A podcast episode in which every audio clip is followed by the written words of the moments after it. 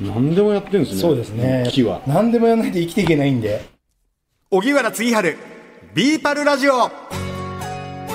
こんにちは荻原次春です。はい、えー東京新木場島田小割製材所の3回目。はいそうです、えー今回も3代目社長島田春次さんに木が持っている可能性と魅力について伺いましたまああのうちもただボールペン作ってんじゃなくて、うん。その庭木に生えてる木からうん。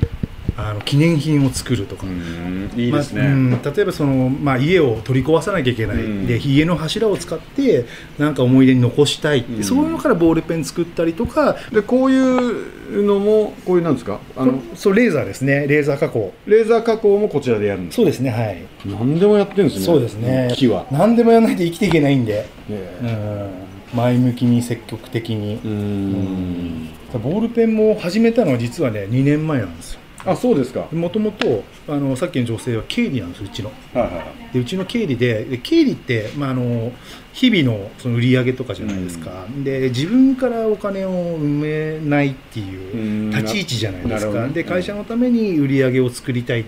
何がいいかって言ってボールペンやらやりたいっへてボールペンにじゃあやってみようかって言ったのがスタート。えあそうなんですか。そこからなんでこれからですね。だからあの修行場みたいな。場所で今やっぱ評価がいやっぱ高くて、うん。4月に軽井沢で G7 の外相があったんです、うん。そこのノベルティに選ばれたりとかすごい。してるんで結構やっぱ評価が高いですね、ちょっとあのそのウッドチップにはい。ついて聞きたいんですけど、うんどうぞ。はいその今そのウッドチップの、うん。その需要って多くなってますか？ウッドチップの需要は多くなってますね。やっぱりそのし自然素材っていうカテゴリーの中でやっぱ見直されてるっていうところが多いですね。やっぱ薬品とか使ってないんで、うん。でまあ他にうんと人工芝とかまあ、同じくくりだと人工芝とか天然芝とかあるんですけどやっぱ天然芝も最高にいいんですけどやっぱ管理が大変なんででかといって人工芝だと人工的なんでやっぱナチュラル志向の人はウッドチップ。で自然素材で結構雑草とか生え生えづらくなるんですよ。うんやっぱ雑草に悩む人は結構いっぱいいるんであと我が家我が家。あそうですか、ウッドチップいいですよ。雑草。あの我が家のあの小さな庭が、はい。もう雑草がすごいんですよ。でそれまた刈るのが面倒くさいんですよ。そうなんですよね。そこにウッドチップを最初、まあ、一回か刈り取って、うん。巻いて1年はどうしてもね出てくるんですけど2年目から相当減ります。へあのーうーんと植物にが育てるのに三大窒素リン酸カリっていうものが必要なんですけど、うん。そのチップを覆うことによって窒素欠乏っていう現象が起きるんですよ、で三大現象の一つが減るんで生えづらくなるんですよね。だから科学的にはそういうあれであと日光を遮断するとかそういう効果もあるんで。そうなんですか。そうですね最近なんかあのー公園に行くと、うん。あのーこうウッドチップを敷いてある公園なんかもあるんですけど、ああいうのはその雑草対策にもなってるんですか、雑草対策プラスあとクッション材ですね、やっぱりその土のままだと脳震盪を起こすとかあるんでその数値があるんですよね、うん。でウッドチップを巻くことによってその脳震盪を起こさない数値まで減らせるとかっていうそういう数値があるんで、僕あのー先日夏休みの家族旅行で、うんえーなんちゃらアドベンチャーランドっていうところ行って、はい。いまあ、いわゆる現代版の、うん。えーちょっとアクティブなあーなんか命綱つけて。そうそうアスレチック。へー。あれのその着地地点のうんうんクッション材みたいに山盛りになってました、あなってますなってます。ああいうのもでも使うんだそうですねうちも結構使われてますねその使い方で。ううんん。ですから今そのえっ、とドッグランだけではなくてはい。ろんなところに使われてそうるですね。だからあのー乗馬クラブとかあのでまあけ競走馬だと美穂トレセンとかでウッドチップコースとかうんうんうん。はもううちのチップですね、そっか。うん、で足のやっぱり負担がかかんないんですよ。そうですよね。負担がかからないんで調教ができるっていう。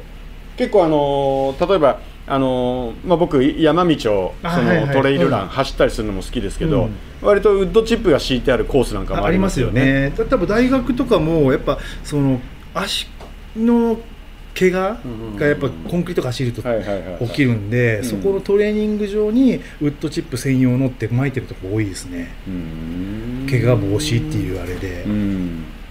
あとあのー先ほど見せていただいたおがくず。はい。おがくずがそのお意外なところ、うん。あの居酒屋さんのオそうですね。ート物処理に使われてるとかね、うん。そうですね。いろんなところであとボルトとか金属加工で油をうーんとまぶしながら削っていくんですよ。うん。でそこの最終的に油であの何で取るかっておがくずで取るんですよね。金属加工したものをおがくずの上に置いてまぶすだけで油が取れちゃうんでそういった使い方もありますね、あとあのウェブサイトを拝見したんですけど、なんか新宿御苑のはい。トイレをあそうですね。それはもう本当アップサイクルでうんと新築御苑には生えてる C の木が1本あったんですけど、うん。そこがどうしても切らなきゃいけないっていう状況で切って伏せるんではなくてやっぱその板にしてうん、そこにトイレを作ったんですよ、うん。でそこのうんとそのたもともと立ってたものを製材加工を打ち出して板にして新設したトイレの壁に使うっていう、うん。もう本当アップサイクルですよね、うん。そういうのもうち得意な分野であるんで、うん。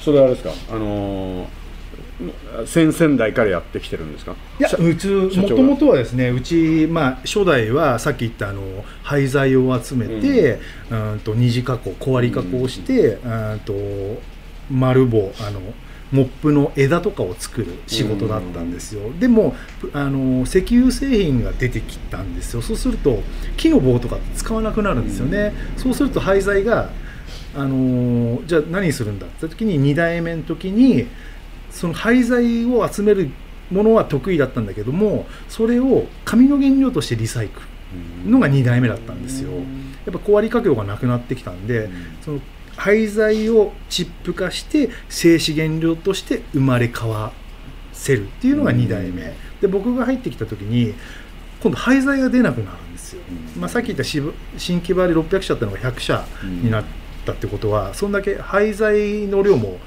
6分の1ぐらいになってくるんで、まあ、そう考えると廃材が出なくなってきたっていうので僕が目つけたのが日本に生えてる内地材、まあ、杉ヒノキ。それを有効利用していろんな方面で使っていくっていう。のでウッドチップとして、あのーやってるのが、まああのー現状があって、まあ、時代とともにそのウッドチップを作るのは変わらないけども用途変更していって生き延びていってるっていう会社ですうね、ん。社長も山に行くことあるんですか？山に行くことありますあります。えっとその伐採もやるんですか？伐採はですね、まあ、うちではできないんで仲間にお願いしたりとか、うん。で今伐採も入ってもあのバイオマス燃料とかもねそのチップにして燃料として燃やすっていうのもけ最近流行りですようね、んあれはもうどんどん燃やして燃料として、うん。でエネルギーとして電気を作るっていうことなんですけど、まあ、うちはまあもっと付加価値の高い使い方をちょっと推進していきたいなって思ってますね。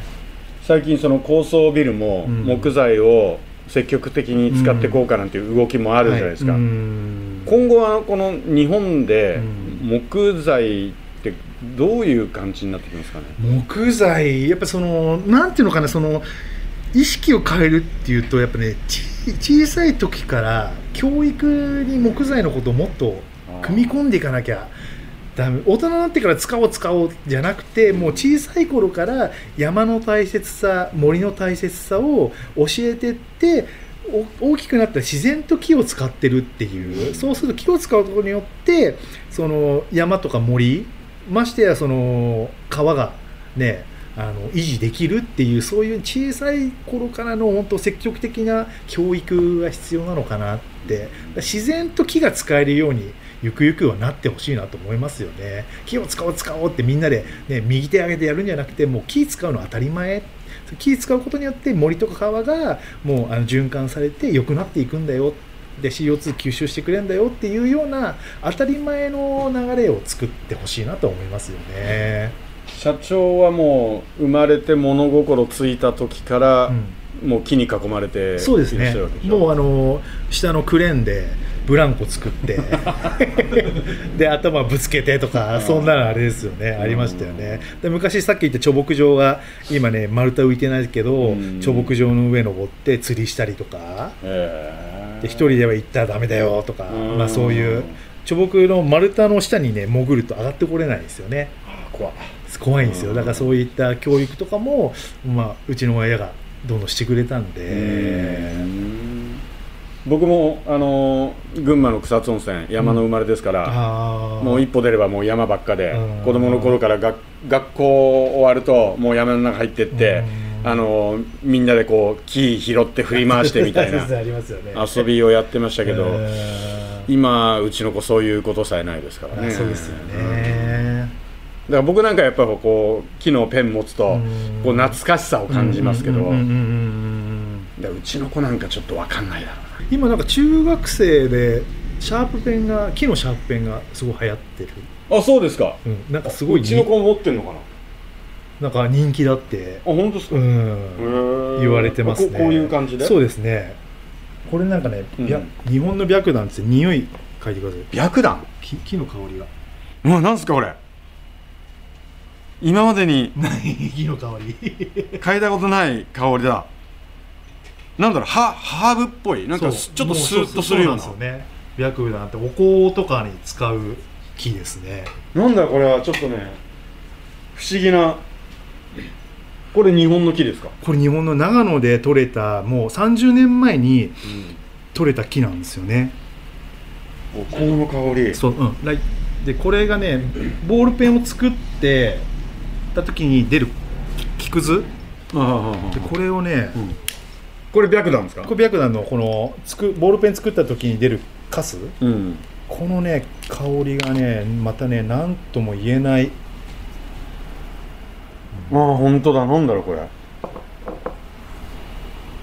お香お香の香りですよね、うん。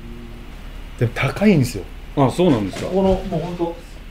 それ白檀ですか？これ白檀でこれで15万ぐらいするんですええ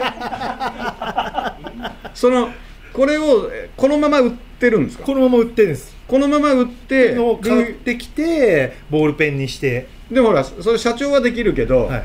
このまま買った人は何にしてるんですか？あの仏像を作ったりとか。へ香りするんでやっぱそのこれからちっちゃい仏像。もう太いのはもう何百万もするんで。えうんあじゃあそういうものが世の中に売ってるんですね。もう加工してありますね。でも日本の白なんて本当珍しくて。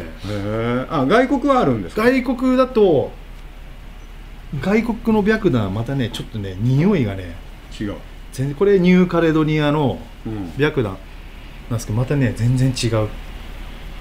うんこれはなんかね 外国人の外国人の匂い。するね。そう。外国産本当だ。の白檀なんだろう不思議ですね。うん不思議ですよね。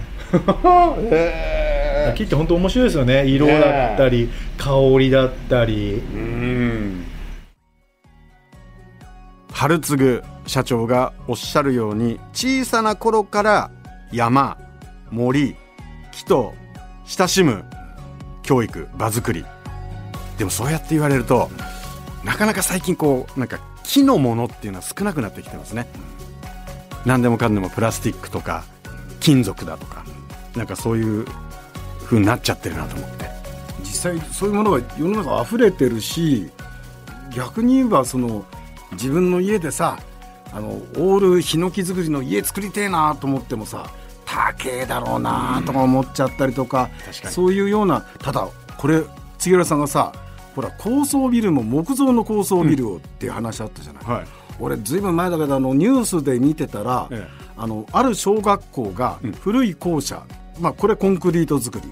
えこれを建て替えるってオール木造にしたんだって。そしたらその現役の小学生たちが「え木の香りすごい」とかって言ってて、ん。子供たちですよ、が懐かしい感じがするって おいおいだってそんな木造校舎知らないだろうって言ったらそしたらねその木造校舎作った業者の方があの木と人間との何代にも遡る一緒にいた木が当然あるっていうそういう DNA に刷り込まれてんじゃないですか。じゃないと懐かしいなんて思わないでしょそうですね。だ付き合いだよね、気の遠くなるような長い付き合いを木とはしてるんだね。うん。あの最近ではそのまあいろんな事情があって庭の木を切らなきゃいけない,、はいはい。例えば建て替えとか。でそのでも木を何か形に残せないかと。いうことで例えばあの私たちが作ってもらったボールペンとかあと他のな何かのその形にするとかそういう加工も、えーこちらの製材所であのしてくださると。いうことなんですけど国丸さんはい。新木場行ったことあります？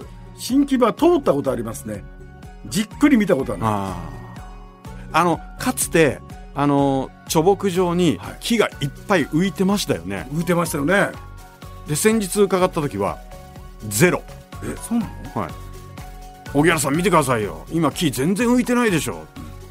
でそのかつて600ぐらいあった、えー会社も今100ちょっととはいはい。いうことで、でも、あのー春次社長はまだ当時木がいっぱいあの海に浮いているところから、あの丸太の上で走り回って遊んでたんですって、あそうなんだ、はい、じゃあその春次さんの息子さんはどうなんですかって言ったら いやー最近ね自分の子供もちょっと木から離れちゃってみたいなこともおっしゃってましたけどもね、木にこんだけ関わってる親がいいいながらも、うん。そういう難しいなまあそういう時代なのかもしれませんけども、うん。